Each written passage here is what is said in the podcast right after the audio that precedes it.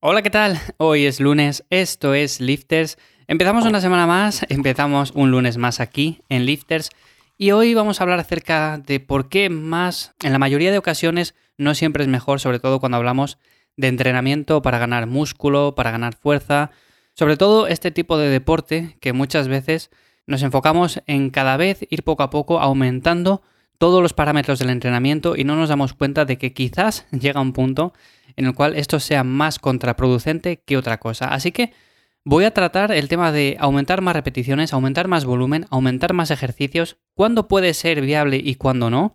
Y sobre todo vamos a ver en qué casos tendría sentido y sobre todo cuándo no es una opción recomendable. Antes de comenzar, quiero proponeros un test para que me comentéis a ver qué tal os va. Y es un test que simplemente midiendo el equilibrio que tenemos, ahora os voy a explicar cómo hacerle, bueno, pues podemos medir o podemos saber si estamos no en forma del todo, porque realmente esto no mide la forma en la que estamos, pero sí que podemos ver de una forma u otra si tenemos desarrollado ciertas habilidades, como por ejemplo en este caso el equilibrio, que es también muy importante. Eh, el test simplemente consiste en lo siguiente, nos colocamos de pie, eso hasta ahí sencillo, nos ponemos a la pata coja, o sea, elevamos simplemente una pierna y nos ponemos con los brazos cruzados. Esta postura, que es bastante sencilla, ahora la vamos a complicar un poco y lo que vamos a hacer sencillamente es cerrar los ojos.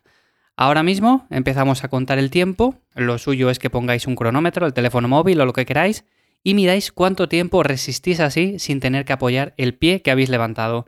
Si aguantáis más de 30 segundos, pues genial, estáis fenomenal. Si aguantáis menos de 30 segundos, bueno, pues habría que mejorarlo. Pero en ese sentido ya os digo, yo lo he hecho, yo aguanto más de 30 segundos, no es nada complicado en este sentido y por eso me parece un test que todos podemos hacer en casa de una manera sencilla y ver hasta qué punto tenemos desarrollado nuestro sentido del equilibrio y demás. Así que a ver vosotros lo que aguantáis y ya me lo vais comentando. Como digo, vamos a hablar de este tema que me parece muy interesante. En primer lugar, el tema de aumentar más las repeticiones. Bueno, aumentar más las repeticiones cuando buscamos fuerza, ganancia de masa muscular, puede tener sentido, puede tener cabida cuando tenemos poco material en casa, que tenemos solamente unas mancuernas, tenemos unas kettlebell o tenemos muy pocos discos. Entonces, en este sentido, aunque sabemos que quizás el rango óptimo es de 6 a 14 repeticiones, vamos a poner ese rango un poco cerrado, bueno, pues es cierto que podemos aumentar un poco las repeticiones más de 14, o sea, podemos ir incluso a las 16, 18, 20, 25, incluso hasta las 30 repeticiones. Aquí, claro, lo que vamos a buscar es más la congestión, más el bombeo, sobre todo llegar al fallo muscular, porque son cargas un poco bajas, y sí que tendría cabida. Pero aumentar las repeticiones por aumentarlas como tal, o sea, eso de que muchas veces se ha dicho, es que para ganar masa muscular y fuerza hay que hacerlo a bajas repeticiones y para definir hay que definir altas repeticiones. O sea, tenemos que aumentar este número, sobre todo para ir perdiendo más grasa y tonificar antes. No tiene ninguna lógica, ¿vale? Eso no tiene ningún sentido y lo suyo sería entrenar exactamente igual que lo hemos hecho en una fase de ganancia de músculo, fuerza y demás. Por lo tanto, en este sentido, aumentar las repeticiones cuando tenemos poco peso sí que tiene cabida, pero aumentarlas por aumentarlas pues no tendría mucha lógica. De hecho, si tenéis material de sobra, tenéis discos, barras, tenéis eh, un montón de cosas en casa para entrenar o simplemente porque vais a un gimnasio, pues manteneros en un rango, ya os digo, de entre 6, 14, 16 repeticiones, llegando incluso hasta las 20 momentos puntuales para grupos musculares un poco más pequeños. Bueno, tenéis que variar, por supuesto, pero no hace falta aumentar las repeticiones simplemente por el hecho de decir, es que así voy a conseguir definir antes, voy a conseguir tonificar antes. Pues no, en este sentido no, así que más repeticiones, pero con lógica. Luego el tema de hacer más volumen. Bueno, pues más volumen como tal sí que se puede hacer en momentos puntuales, sobre todo cuando empezamos un nuevo mesociclo, y la variable que vamos a controlar principalmente es esta, ¿no? Empezamos con un volumen más o menos bajo tirando a medio, y según van pasando las semanas, pues además de fijarnos en que vayamos aumentando la carga, aumentando las repeticiones y demás, aumentamos también el volumen de entrenamiento, aunque sea simplemente en una serie.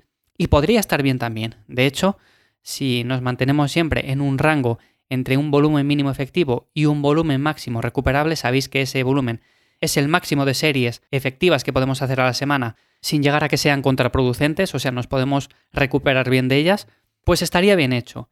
Pero muchas veces, ¿qué lo que pasa? Que hacemos más volumen simplemente por hacer, porque decimos, es que a ver, con más volumen voy a ganar más masa muscular.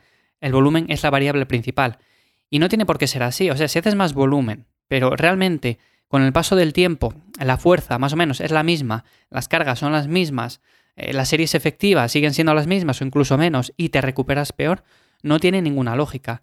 De hecho, yo siempre soy partidario de, por ejemplo, mantenernos en un volumen medio y mientras vayamos aumentando las repeticiones, la carga, lo que sea, cualquier factor externo, no hace falta aumentar el número de series.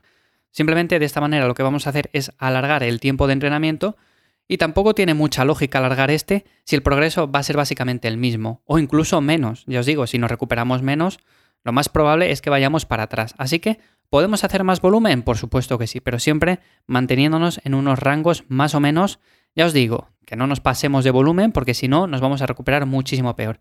Y un día hablaré acerca de cuánto volumen sería recomendable para cada grupo muscular, que aunque depende un poco de cada persona, pero sí que hay unos números que podemos tener en cuenta. Así que me lo apunto para hablar en un episodio aparte. Y el último punto sería hacer más ejercicios. Más ejercicios que está relacionado con hacer más volumen precisamente, porque si metemos más volumen y lo hacemos de los mismos ejercicios, igual nos cansamos un poco o nos termina aburriendo el entrenamiento. Bueno, pues en este sentido, ¿podemos hacer más ejercicios? Por supuesto que sí. Pero vuelvo a lo mismo de antes, hay que simplificar el entrenamiento, no podemos pensar que por hacer más ejercicios vamos a conseguir más.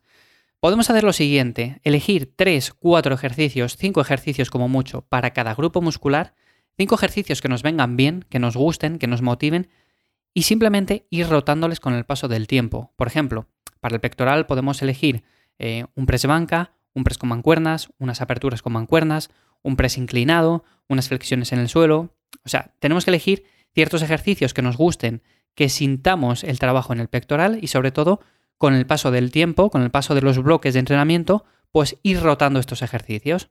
No tendría ninguna lógica decir en un entrenamiento, venga, pues ahora voy a hacer 10 ejercicios para el pectoral. En la siguiente sesión de entrenamiento vemos ejercicios nuevos y decimos, venga, pues voy a cambiarles y voy a hacer estos 8 nuevos, estos 8 que son diferentes. Entonces no vamos a conseguir un progreso porque no vamos a estar haciendo los mismos ejercicios, no vamos a tener un punto de referencia el cual debemos de mejorar, porque si yo una semana muevo X peso en un ejercicio y la semana siguiente vuelvo a hacer ese mismo ejercicio, sé en qué punto estaba y sé lo que tengo que mejorar. Pero si hago un ejercicio diferente, es como empezar otra vez de cero. No sé realmente en qué punto tengo que mejorar de ahí. Si la semana siguiente le mantengo, perfecto. Pero si le vuelvo a cambiar, estaríamos en el mismo problema.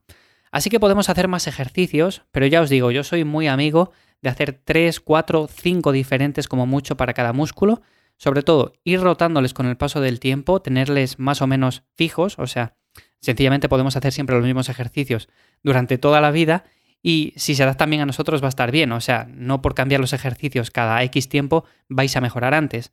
Pero sí que teniendo cuatro o cinco que os gusten, que os motiven y sobre todo con los cuales progreséis bien, pues va a ser más que suficiente. Así que esos serían los tres puntos más importantes, ya os digo. No por hacer más va a ser mejor, por supuesto que no, en algunos momentos puntuales, en algunas situaciones sí que tiene cabida, pero por norma general, con hacer estas cosas más simples, más sencillas, es más que suficiente para progresar y sobre todo conseguir buenos resultados. Sin más, nos escuchamos mañana de nuevo aquí en Lifters. Os dejo como siempre en la descripción los enlaces para que os suscribáis a la lista en la cual envío un mail los días 1 y 15 de cada mes con contenido exclusivo a vuestra bandeja de entrada, así que os podéis suscribir totalmente gratis ahí. También sabéis que me podéis encontrar en ivyamazares.com para cualquier cosa. Y sin más, nos escuchamos ya de nuevo mañana. ¡Chao!